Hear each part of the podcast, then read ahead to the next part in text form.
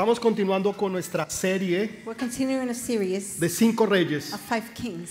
Para aquellos que no estuvieron la semana pasada con nosotros, Those that weren't here with us last estamos week, tomando, estamos tomando nuestro texto bíblico we're taking a biblical text del libro de Josué capítulo 10. from the book of Joshua, chapter Así que 10. por favor, si usted no lo ha leído todavía, So if you haven't read it yet, quiero animarlo a que por favor lo lea, I want to encourage you to. ya que hoy no lo vamos a leer. Since we're not reading it today, Esa era una tarea que ustedes tenían la semana pasada. that was a homework you had last week. Voy a darles un pequeño resumen I'm going to give a short summary.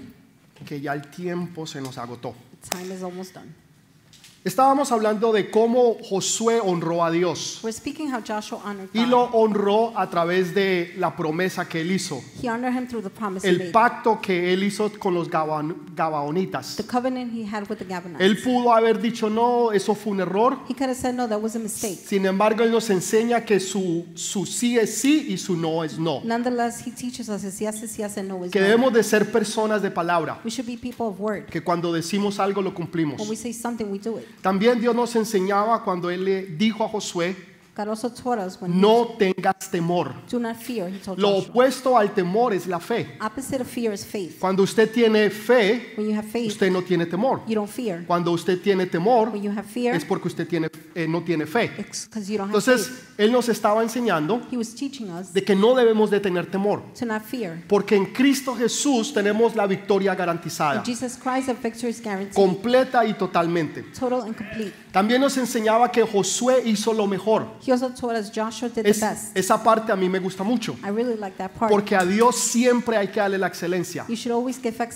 A. Dios siempre hay que darle lo mejor. Always the best to God. Y Josué dice que marchó toda la noche con todos los equipos de batalla, with all the equipment. subiendo battle, una montaña de 4000 pies de altura Going up a mountain of 400,000 y feet. peleó todo el día. He fought all day. Él tuvo una oportunidad He had an opportunity de decir, no, no, tengo una buena excusa to say, no, I have a good excuse. o tengo una buena am, razón válida Or para no luchar. good reason why not battle. Hay una diferencia entre excusas y There's razones. between reasons and excuses. Las excusas es cuando usted debía hacer algo y no lo hace Excuses is when you're going to do something and you don't. y dice la razón por qué no lo hizo. And you say the reason why you Pero no es it, verdad. but it's not true. Pero hay otras que sí son cosas válidas. Others are valid. Usted iba para el trabajo, You were going to work. iba con bastante tiempo de anticipación, hubo un accidente al frente de usted in front of y eso no dejó que usted llegara a tiempo. that didn't allow you to get there in Eso es una buena causa. That's a good cause. Entonces usted tiene una causa por no haber llegado temprano. You have a cause you weren't there early. Entonces hay una gran diferencia. So there's a great difference. Josué pudo haber dicho, no, no, tengo una excusa Joshua could have said, no, I have an o, excuse o yo tengo una razón válida. or I have a valid reason. Estoy cansado. I'm tired. Sin embargo, él no hizo eso. Nonetheless, he didn't do that. Él caminó toda la noche He walked all night y peleó todo el día. and he fought all day. Eso es lo que nosotros debemos de hacer. That's what we should do. Fue motivado por las promesas de Dios. He was motivated by God's promises. ¿Qué es lo que nos motiva a nosotros? What motivates us? Nos motiva el dinero, Is it money? nos motiva la fama, Are we motivated by fame? nos, nos motiva que nos conozcan, Is it to be known? que tengamos bastantes seguidores To have a lot of o followers? que cuando pongamos una foto tengamos likes. When we put a picture ¿Qué es lo que a ti te motiva a hacer las what cosas? motivates you to do Lo que things? nos debe motivar son las promesas de Dios. Buscad primeramente el reino de Dios y su justicia. Todas las demás cosas vendrán por añadidura. Entonces tu motivación debe de ser las promesas de Dios. Si usted no estuvo la semana pasada con nosotros, ya sea aquí en persona o aquellos que nos ven a través de las redes, yo le pido por favor que escuche la prédica de la semana pasada para que pueda entender la de hoy. so you could understand today. Entonces Josué se enfrenta contra cinco reyes. Joshua faces five kings. No solamente uno, sino cinco al mismo Not tiempo. only one, but five at the Y same cuando time. están en la batalla, When they're in battle, dice que los hijos de Dios empezaron a derrotar a sus enemigos. Así siempre va a ser. Los hijos de Dios derrotamos siempre a nuestros enemigos. Y los enemigos empezaron a, a correr y a esconderse. Enemies began to run. Y dice que los hijos de Dios salieron detrás de ellos hasta que los alcanzaron. God's children ran after them till they reached Pero them. los cinco reyes se escondieron en una cueva. But the five kings hid in a cave. Y dice que Josué llegó hasta el lugar Joshua reached the place y dijo, pónganle una piedra a la cueva and said, Put a stone in the y con ellos vamos a lidiar más tarde. and we'll deal with them Y, later. y se fueron y continuaron la batalla. They went and continued the battle. ¿No les recuerda eso a ustedes algo? Doesn't that remind you of something? Cuando nuestro Señor Jesucristo murió en la cruz del Calvario when the Lord Jesus died on the cross of the y Calvary, fue puesto en una cueva he was placed in a cave. y pusieron una piedra enorme delante de la cueva stone in front of the cave. y a los tres días resucitó. Three days later, he resurrected. Pues hubo, hay uno más grande que Josué y ese es Jesús de Nazaret. that is Jesus of Nazareth. Entonces él, hablando de Josué, Speaking about Joshua, nos representa y nos lleva a entender a Jesús, represents and takes us to understand Jesus. porque Jesús venció en la cruz, Jesus defeated the cross, así como Josué pudo vencer a estos cinco reyes. just like Joshua defeated the five Y cuando terminó con la- el resto de la batalla, when he finished the rest of the battle, dice que regresaron nuevamente a la cueva they went back to the cave. y Josué mandó a que quitaran la piedra. Joshua had the stone removed. Así como un ángel quitó la piedra que estaba delante de la cueva donde estaba Jesús. like an. Y Josué manda a que sacan a los cinco reyes. Joshua makes the five kings. be Ahora, él tenía ya la guerra completamente ganada. he had completely won the war. Los había destruido y había triunfado sobre ellos. He had destroyed and triumphed over them. Pero él hace un acto profético. But he does a prophetic act. Esto es lo que nosotros necesitamos entender. This is what we need to understand. Quiero que ponga mucha atención. Pay close Él attention. manda a sacar a los cinco reyes He has the five kings moved y trae a los líderes del pueblo and brings the leaders from the people y les dice, vengan. and says, Come, Y ustedes van a poner sus pies sobre sus cuellos. you're going to put your feet on their necks. ¿Por qué esa humillación? Cuando ellos ya estaban derrotados. Porque es un acto profético. Porque Dios nos dijo a nosotros que nuestros enemigos están bajo nuestros enemies are pies. Tus enemigos, enemies tus enemigos enemies están bajo tus pies. under your feet Porque ellos ya fueron derrotados. Y yo me imagino a los líderes. Por eso Josué les tuvo que decir, That is why Joshua had to say, muchachos, no tengan temor, do not fear. no tengan miedo. Do not be scared. Ustedes vengan y pongan sus pies sobre sus cuellos. put your feet on their necks. Y me puedo imaginar a los líderes leaders temblando, shaking, con miedo. scared. ¿Lo hago o no lo Should I hago? or shouldn't I? ¿Será que lo debo de hacer? Should I do it? Hagámoslo. Let's do it. Y poniendo sus pies And sobre el cuello de sus On the enemigos. necks of the enemies. Esto fue un acto That profético was a prophetic act porque hubo uno because there was one llamado Jesús called Jesus que derrotó en la cruz del Calvario y lo expuso and públicamente, triunfando sobre él triumphing y llevando todos nuestros pecados en la cruz del Calvario. Cuando Jesús derrotó a Satanás, cuando Josué derrotó a estos cinco reyes, era un acto profético de lo que Jesús iba a hacer en una vez. Y eso es lo que nosotros vamos a hacer. That's what we're going to do. Tú tienes la victoria garantizada have the victory guaranteed porque ya Jesús la ganó en la cruz del Calvario. Tú tienes el poder, You have the power. tú tienes la You autoridad have the authority para poner tus pies to put your feet sobre el cuello de tus enemigos. the necks of your enemies. Y después que hicieron esto, After they did this, dice que Josué mandó a que los colgaran en un árbol Joshua sent them to be hanged from a tree. y al final del día los mató. Dios nos está diciendo a nosotros, God is telling us. no importa si es un rey, Doesn't matter if it's a king. no importa si son cinco reyes, Doesn't matter if it's five kings. todos están bajo tus They're pies. all under your feet. Todos y cada uno de tus enemigos Each and every one of your han enemies sido puestos bajo tus has been pies. placed under your feet. Y tal vez tú tengas temor, tal vez tú tengas miedo de enfrentar a tus enemigos. Maybe you're afraid to Lo que no te has dado cuenta What you haven't realized es que ellos están derrotados. Ya no te pueden hacer They nada. En una ocasión vi un video donde una gata estaba enseñándole al gatico a cazar. was teaching the kitten Y- how to hunt. Y ya el, el ratón The mouse, estaba, ya lo había cazado, lo tenía, she already had it. y le estaba enseñando al gatico cómo cazarlo. She was showing the kitten how to hunt. El gatico pensaba The que la presa se le iba a ir. that the mouse would leave. Lo que él no entendía What he didn't understand era que ya esa presa is fue derrotada. Simplemente él estaba jugando con ella, enseñándole teaching it lo que él necesitaba aprender para el futuro. what he had to learn for the future. Y es exactamente lo que Jesús That's hace con exactly what nosotros. Jesus does with us. ¿Tú crees que el enemigo es demasiado You fuerte? think the enemy is too ¿Tú strong? crees que los problemas son demasiados You grandes? think the problems are too big? Y no te has dado cuenta que Jesús ya los derrotó, You haven't realized Jesus already que Jesús defeated ya them. te dio la victoria, Jesus already que gave lo you único victory. que está haciendo es enseñándote a ti What he's doing is teaching you para que tú aprendas que tú tienes ya la so you victoria, can learn you already have victory. que ya tú tienes esa victoria y que el enemigo fue derrotado. The enemy was defeated.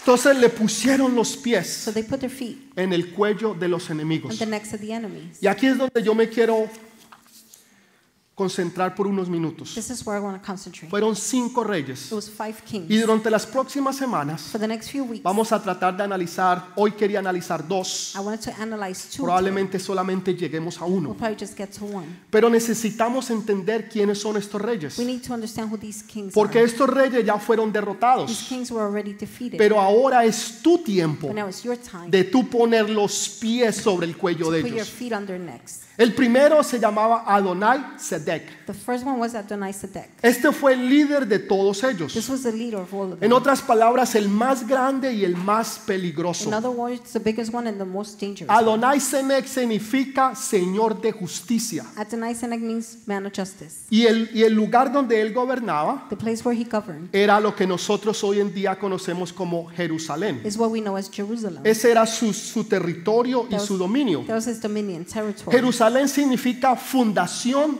de paz. Jerusalem means foundation of peace. Qué irónico How ironic. que es la ciudad donde más se ha peleado, It's the city where there have been more fights, donde más controversia y problemas existen. more problems and. Hace unos días atrás vimos days ago. nosotros en las noticias We saw it in the news. y todo empezó And everything began por Jerusalén. with Jerusalem. Ustedes saben de lo que yo estoy hablando. You know what I'm talking about. Y es la ciudad de la cual más batallas y más sangre se ha derramado. That's the city that has had more bloodshed. Sin embargo, su nombre significa Nonetheless, its name means fundación de paz. foundation of peace. Parece irónico de cierta manera. Seems ironic in a way. Y Adonai Senec Adonai Zedek significa Señor de justicia, means Lord of righteousness. pero es todo lo contrario. That's all the contrary. Adonai Senec Adonai Zedek realmente es una tipología is really a typology de lo que va a ser el anticristo, of what the Antichrist will porque be. su nombre representa que él trajera paz His name represents peace y que trajera justicia,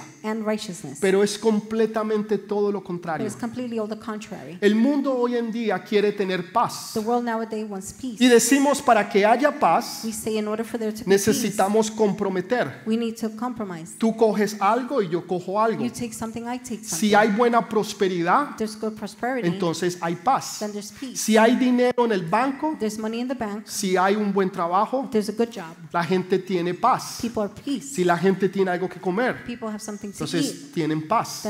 Cuando la gente sale de When vacaciones, dice es que necesito un tiempo de paz. say, I need a time of peace. Pero en realidad eso no es paz. Es algo ficticio que es basado en algo o en alguien.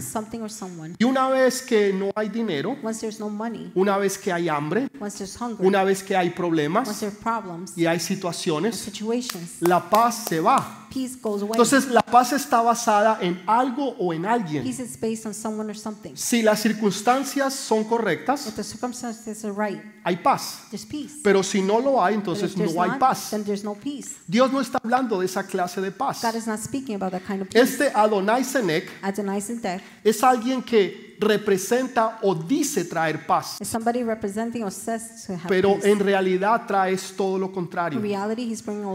Trae opresión, trae eh, una opresión sobre el pueblo, sobre las personas, trae envidia, injusticia, temor, confusión, fear, confusion, pobreza. poverty. y trata de quitarte a ti esa paz que Dios te quiere dar.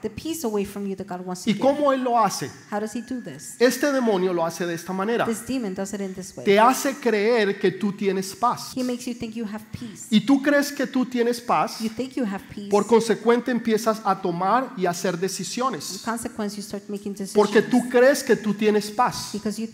Tú crees que Dios está contigo. Entonces vas a tener paz. Al no encontrarla y no llegar a ella, Te sientes desilusionado. you're disappointed. Entonces empiezas a cuestionar a Dios. to, you begin Pero to Señor, God. yo sentí paz. Lord, I felt peace. Señor, yo creí que fuiste tú el que me hablaste. Lord, I thought it was you who spoke Y to por me. esa razón, porque sentí paz, because I felt peace. entonces yo tomé esta I decisión. made that decision. Cuando esa situación no va acorde a lo que nosotros queremos, want, entonces nosotros culpamos a Dios. then we blame God. Y ahí es donde viene la confusión. That's where confusion Es comes. donde viene el temor, el miedo, where fear comes. la confusión, Confusion, la injusticia, la pobreza unfairness, y poverty, sobre todo la derrota. especially defeat. Tú te sientes derrotado. you feel defeated. Sientes pero todo este tiempo, you feel, well, all this time, todas estas all decisiones these decisions para quedar o llegar a nada. to reach nothing. Entonces tuvo que ser la culpa de Dios. So it, sh- it must be Esto es lo que este demonio hace, That's what this demon does. traer una paz falsa. Brings false peace. Jesús habla sobre esto. Jesus speaks about Les voy a hablar en un momentico. I will talk to you in a minute. Jonás, Jonah, él creía que tenía paz. he thought he was at peace. Dios lo manda a que vaya y predique a lo que hoy es España. To what is now Spain. Y él hace todo lo contrario. he does all the él se va para el lado contrario, perdón. the Él se va side. para España en vez de ir a Nínive, donde tenía que ir. where he should have gone. Pero él cree que tiene paz. he thinks he's at peace. Tiene tanta paz so peace. que se acostó a dormir en el bote donde iba, He laid down to sleep on the boat he was porque él tenía paz. because he had peace. Aquellos que no tienen paz, peace hoy en día la mayoría no pueden dormir. nowadays cannot sleep. Tienen insomnio, They have insomnia. No, no pueden reconciliar el sueño, They cannot sleep. duermen dos They horas, sleep two hours. se levantan por dos, Wake up for duermen two, otra, sleep y al otro día se levantan The cansados, se levantan agotados so tired and y se levantan deprimidos. and depressed. Esto es parte de ese espíritu. That's part of the spirit. Entonces Jonás creía que tenía Jonah paz. thought he had peace. Sin embargo, él no la tenía. Dios no estaba con él. Jesus was not with Él him. estaba en He desobediencia. was in disobedience. Así que tú puedes estar en desobediencia, estar caminando, a- alejándote de Dios going far from God, y creer o sentir paz. and think and feel Y sin embargo es una, fa- una, una paz completamente falsa. Nonetheless, it's a false peace. Jesús en el otro lado On the other side, se dice a los discípulos, vamos hacia el otro lado. tells the disciples, let's go to the Y other se side. acuesta a dormir. And he lays down. Y se levanta una gran tormenta. And a great storm rises De up tal forma que los discípulos pensaban in such a way the que disciples se iban a ahogar. they would drown. Y despertaron a Jesús y dice, Señor, ¿no They woke up tienes, Jesus no, no, no tienes preocupación de nosotros? said, Lord, aren't you worried about us? Y Jesús se despierta. Jesus wakes up. Tenía paz He had peace, aún en medio de la even in the tormenta. midst of the storm. O sea, la paz Peace no es determinada por las is not circunstancias, determined by circumstances. no es determinada por la persona, es determinada por Dios. Que aún tú puedas estar en medio de la tormenta, could be in the midst of the en medio de problemas y situaciones difíciles, tú puedes tener una paz que sobrepasa todo entendimiento. You could have a peace that surpasses all Donde la gente dice, pero ¿cómo puede ser? people say, how can it be? Mire los problemas y las situaciones que usted está Look at the pasando. problem situations you're going through. Su esposo la dejó. Her husband left No her. tiene con qué pagar She doesn't la have renta. money to pay the La rent. situación está difícil. Situation is difficult. Perdió el trabajo. Lost her job. Los hijos están en rebeldía. are.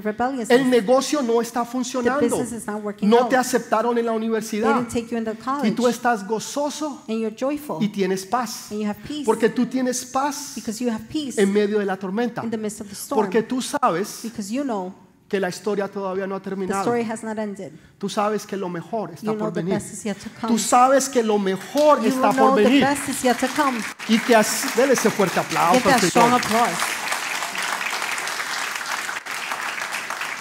Y que así tú puedas estar pasando la peor de tus situaciones. Even if you're going through the worst situation, Tú sabes que la historia va a terminar bien. You know the story will end right. Y por eso tú tienes paz. That's why you have Y peace. la gente te dirá, está loco, People might tell you crazy. está completamente loca. He- She's completely Y, ese- y crazy. Dios, tú le puedes decir, no, yo estoy enamorado You de could say, Dios. no, I'm in love with Yo God. tengo una paz que sobrepasa todo I have a entendimiento, peace that surpasses all que understanding. la gente no la puede entender. People cannot understand. Entonces, este Adonai Senec trae preocupación y miedo. brings worry and fear. Y el miedo te paraliza. No solamente te va a paralizar a ti, Not only will it paralyze you, sino que tú vas a paralizar a los que están a tu but you will alrededor. paralyze the ones around you. Porque les vas a decir, no, no, no, no se puede. Because you're going to say, no, it can't be done. Eso es imposible. That's impossible. Nunca lo vas a You lograr. could never accomplish Eso jamás se llegará a hacer. That will never happen. Porque tus temores y tus miedos no solamente te van a paralizar a ti, sino que van a paralizar a los que están a tu alrededor. Pero Jesús dijo, yo no les he dado un espíritu de temor. Jesus say, I didn't give you a spirit No of les he dado un espíritu de miedo, I didn't give you a spirit sino of de poder. but of power. Escúchelo bien, les he dado un espíritu de poder carefully. Give you a spirit de amor y de dominio propio. and Que tú sabes, que tú sabes que todo va a estar bien. that everything will be Todo fine. va a estar bien. Everything will be fine. Juan 14, 27 John 14, 27 dice lo siguiente. says the following. La paz os dejo, mi paz os doy. Yo no os la doy como el mundo la da. No se turbe vuestro corazón, ni tenga miedo. Peace I leave with you. My peace I give unto you, not as the world giveth. Give I unto you, let not your heart be troubled, neither let it be afraid. Jesús está diciendo, la paz os dejo, Jesus saying, I leave peace with mi you. paz My peace os doy. I give to you, No como la, el mundo la da. not like the world gives. O sea que hay una paz que el mundo da. There's a peace the world gives. Hay otra paz que viene de Dios. There's another peace coming from ¿En God. qué paz estás tú viviendo? What peace are you living ¿En in? la paz que viene del mundo? The one coming from the world? Porque tienes un buen trabajo, Because you have a good job? porque tienes una buena casa, Because you have a good house? porque tienes salud. Because you have health? O aunque no tengas nada de eso, Or even if you don't have tú none of estás that, viviendo en la paz que da el you're Señor, living in the peace that God gives que you. no viene del mundo, That's not coming from the sino world, que viene de Él. that is coming from Him. Y Él te promete a ti que todo va a estar He bien. promises you everything will Por be eso fine. tú puedes andar confiado, That is why you can walk tranquilo confident, de que Jesús calm, ya te dio la paz that Jesus gave you peace y que already, nada te va a hacer daño, and nothing will harm you. sino que tú vas a poder superar todos tus miedos, But you're to overcome all your vas a poder superar todos tus temores. You will overcome all your Por fears. eso dice, no se turbe vuestro corazón ni tengas miedo. That's why it says, do not let your hearts be troubled. Do Lo not be contrario afraid. al miedo es la Contrary fe. to fear is faith. Lo contrario a la fe es el miedo. Contrary to faith is fear. Si tú tienes fe, If you have faith, es imposible que tengas miedo. it's impossible to be Y afraid. si tienes miedo, If you're afraid, es imposible que tengas fe. it's impossible to have Las fear. dos cosas faith. no van juntas. Both things do not go Dios dice, no tengas temor, God says, do not fear. no tengas miedo. Do not be scared. Entonces tú puedes estar tranquilo y seguro. You could be calm. Señor, yo sé que todo va a estar bien. Lord, I know everything will be Señor, tal fine. vez esta situación sea muy difícil. Lord, maybe the situation is too difficult. Tal vez esta situación que yo estoy pasando es muy dolorosa. Maybe the situation I'm going through is very painful. Solo tú la conoces y tú lo sabes. Only you know this. Pero tú puedes estar en paz tranquilo But you could be at peace, de que de alguna forma, knowing that in one de way, alguna manera Dios te va a in bendecir. some way, God will bless Que Dios no te va a dejar a ti en vergüenza. not put you to shame. Que Dios no va a permitir que tus enemigos se rían de ti. will not allow your enemies to laugh at you. Porque esos enemigos ya fueron vencidos those enemies were defeated already en la cruz del Calvario. Tú puedes poner tu pie You can place your feet sobre el cuello de tus on enemigos. the necks of your enemies. Tal vez tienes temor, Maybe you're scared. tal vez tienes miedo, Maybe you're afraid. tal vez no te sientes seguro, Maybe you don't feel safe. pero Jo- nuestro Josué, But our Joshua, que es Jesús, who's Jesus, dice, ustedes vengan. says, Come. Ustedes tienen que poner el ejemplo You should set the example como as padres, parents, como hermanos mayores, like older brothers, como líderes like leaders, sobre sus familias, on your families, las personas que Dios ha puesto a su alrededor. Ustedes tienen que poner el ejemplo. Ustedes van a ser los primeros en salir y saber que en Cristo Jesús somos más que victoriosos. Somos más que victoriosos. No, ustedes no me escucharon. You En. Cristo Jesús Jesus Christ, somos más que we're victoriosos. more than victorious. ¿Cómo que más que victoriosos? What do you mean more than O sea, yo creí victorious? que una vez que usted ganaba, I ganaba. once you won, you won. ¿Cómo usted va a ser más que How are you victorioso? going to be more than Porque es en victorious? Cristo Jesús. Because it's in Jesus Quiere decir Christ. que no solamente en este problema, That means not only in this no problem, solamente en esta not only in situación, that situation, no solamente en esta not batalla, only in that battle, sino en todas y cada una de ellas, but each and every one of them. tú vas a tener la You victoria will have victory porque tú estás arriba y no abajo, porque Dios te ha puesto por cabeza y no cola, porque vamos de gloria en gloria, vamos de victoria en victoria y sabemos que lo mejor está por venir. Tú estás seguro. El negocio está andando mal, pero tú estás seguro que el negocio se va a levantar. Tú estás seguro que tú vas a prosperar. Tú estás seguro que tú vas a poder abrir otras sucursales y que vas a poder expandir tu negocio Y que vas a poder llegar donde antes no habías llegado. could reach where you couldn't before. Y la gente dirá, está People loco. Eso es imposible, That's no se puede. Can't be done. Pero usted tiene una paz But you have peace porque usted puede ver lo que los demás no because you ven. could see what others can't. Porque usted ha escuchado lo que Because los you've demás no pueden what escuchar. others cannot hear. Porque usted puede ver lo could que los demás no pueden What ver. others cannot see. Por eso usted tiene esa paz That is why you have that peace de que pasa so- todo sobre that entendimiento. surpasses all understanding. Hay muchas personas hoy en día There are many people que su paz está basada en las situaciones, en las personas, está basada en el trabajo, based on work, está basada en la economía, based on economy, en las personas que ellos conocen, on the people they know, en sus cualidades. Pero en realidad debe ser esa paz que solamente Dios te da. In reality, it should only be the peace God Mire este versículo, es uno de mis Look at favoritos. this verse, one of my favorites. Juan 16, 33. John 16:33. Dice, estas cosas os he hablado para que en mí tengáis paz. Él dice, en el mundo tendréis aflicción, pero confiad, yo he vencido al mundo. I have told you these things so that in me you may have peace. In this world you will have trouble. But take heart, I have overcome the world.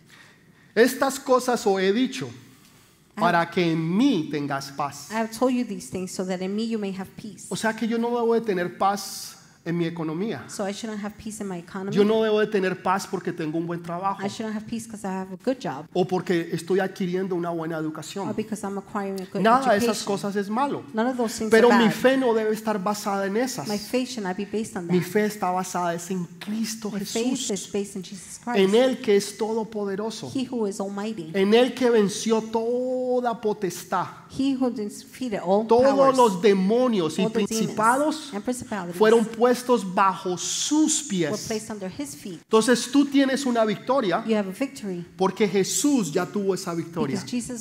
Tú puedes estar confiado y tranquilo. You could be trusting, Tú puedes estar seguro and sure que nada te va a pasar, that nothing will happen, que nada te va a hacer daño, that nothing will harm que tú vas a poder sobrepasar esta situación y que dentro de seis meses, cuatro meses, no sé, un más tiempo más adelante, tú te vas a dar cuenta que Dios estuvo contigo, que. Dios te dio la victoria, que tú puedes poner tus pies bajo el cuello de tus enemigos y que puedes andar seguro y tranquilo porque Dios te ha dado esa victoria. Entonces no tengas temor, no tengas miedo.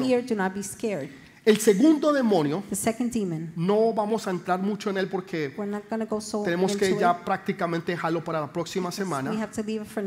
Es, es Oham. That's Oham. Ese es el demonio de asociación. That is the demon of association. Ese demonio That demon es el, el demonio de la religiosidad. is the one of religiosity. De la gente que quiere ser perfecta People that want to be perfect a través de las obras que ellos hacen o no hacen. through the works they do or not do. Y ese es uno de los más That's difíciles one of the most difficult de ones contrarrestar. to Porque ¿quién quiere estar opuesto who wants to oppose, a hacer algo mejor para Dios? who wants to be against doing something good for God. Nadie. Nobody. Entonces, la religiosidad viene Religiosity comes por tratar de tener la perfección trying to have perfection a través de las cosas que hacemos o no hacemos, through the things we do or not do, a lo contrario de las cosas espirituales, contrary to the spiritual que things, es el espíritu. That is a spirit. Esa, ese demonio lo vamos a tocar la próxima That demon, semana. we're going to touch base on that. Solo le next quiero dar week. un pequeño adelanto I just want to give a little de lo que eso significa what that y cómo tú puedes ser muy confundido How you could be so confused con este Adonai Senec with Adonai Zedek de una paz que no es verdadera. from a peace that's not real. Si tú tienes paz, if you have peace, tú vas a tomar decisiones. you're going to make decisions. Pero si tú tomas las decisiones but equivocadas, if you make the wrong decisions, vas a tener dolor, confusión, you're going to have pain, vas a tener, vas a tener derrotas, defeats. Vas a tener preocupación y miedo, You're to worry. You're to be scared. vas a tener temores, you're to have fear. no vas a tener la paz que Dios te da, You will not have the peace that God porque gives tenías una paz because you falsa have peace y no la paz de Dios. And not God's peace. Cuando tú tienes la paz de when Dios, you have God's peace, no importa el resultado, no matter the result, no importa las no circunstancias, matter the circumstances, tú vas a estar confiado y tranquilo you're going to be confident and calm que al final de todo, that at the end of it all, todo va a estar bien. everything will be fine. ¿Tú puedes creer eso en Can este you día, en believe esta this mañana? this morning? ¿De verdad lo puedes Can you creer? truly believe it? ¿Por qué le estoy hablando de Adonai Senec? Why am I talking about Adonai Porque Zedek? hoy en día, Because nowadays, desafortunadamente, unfortunately, este espíritu se mueve the spirit moves y la gente tiene paz. and people have peace. Sienten paz, They feel peace, pero no es de Dios. but it's not from God. La diferencia entre sentir The difference between feeling es cuando usted siente is when you feel de los sentimientos. from feelings. Personas que un día se sienten que quieren conquistar el mundo. People that feel one day they want to conquer the world. Al otro día se The sienten next day they feel que se quieren morir. they want to die. Un día quieren alcanzar el mundo they want to reach the world. y el otro día se quieren The morir. next day they want to Porque die. todo está basado en sentimientos. Pero aquellos hombres y mujeres que están basados en el reino de Dios a través del Espíritu Santo de Dios, siempre continúan iguales always continue the same. en las buenas y en las malas, Good times and bad en los altos y en los bajos. highs and lows. Siempre saben que están They bien always know they're good porque Dios está con because ellos God is with them. y porque tienen una paz. Because they have peace. No me preocupo I don't worry porque yo sé que Dios va a pagar mi because I know universidad. God will pay my college. No me preocupo porque yo sé que Dios va a traer mi esposo. because I know God will bring my Dios va a traer mi God esposa. will bring my wife. Dios me va a dar hijos. God will give me children. Dios me va a bendecir. God will bless me. No me preocupo absolutamente por nada porque yo sé que Dios está en control. I know God is in control. Y si Dios está en control, God is in control. todo va a estar bien. Everything will be fine. Todo va a estar Everything Bien.